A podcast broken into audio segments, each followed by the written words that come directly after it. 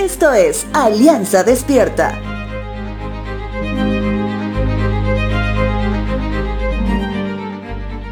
El proverbista del capítulo 31 ha causado muchos problemas.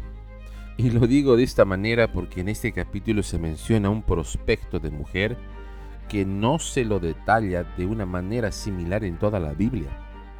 Un prospecto de mujer que para algunos es un ideal inalcanzable, para otros es simplemente una hipérbole que alegóricamente refleja la esencia de una mujer. Sin embargo, haciendo una lectura concienzuda e integral del capítulo en relación a la Biblia entera, podemos encontrarnos que el proverbista habla de alguien cercano al rey David y también a Salomón. Así es, te hablo de Betsabé. Algunos comentaristas mencionan y hacen relación a que Betsabé enseñó a Salomón sobre la reputación intachable de Ruth. Pero también se afirma que Betsabé había tenido un cambio radical de lo antes sucedido cuando conoce a David. Y ahora es ella quien se convierte con la ayuda de Dios en una mujer ejemplar. Proverbios capítulo 31, verso 30 dice lo siguiente. El encanto es engañoso y la belleza no perdura, pero la mujer que teme al Señor será sumamente alabada.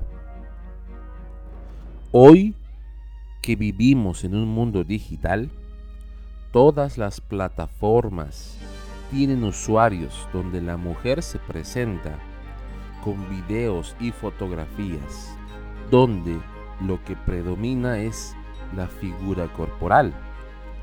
Y sin el ánimo de hacer un comentario machista, hay un gran grupo de consumidores de ese contenido. Las mujeres que suben eso lo saben. Es como dejar a un oso en la Feria Mundial de la Miel. Quedará deslumbrado con todo lo que ve. Pero ¿qué se ve? Una figura posmoderna de una mujer delgada, deportista, mostrando al límite la desnudez de su cuerpo. Sin embargo, ¿qué dice el proverbista? Que esa figura tiene una fecha de vencimiento, es decir, toda la atención que puede recibir es pasajera en cambio, si una mujer, sin importar su edad y sin importar su físico, puede ser alabada hasta el último día de su vida, solo y solo si teme al Señor. Recuerda, la verdadera belleza está en ser un reflejo de nuestro Señor, nuestro Salvador.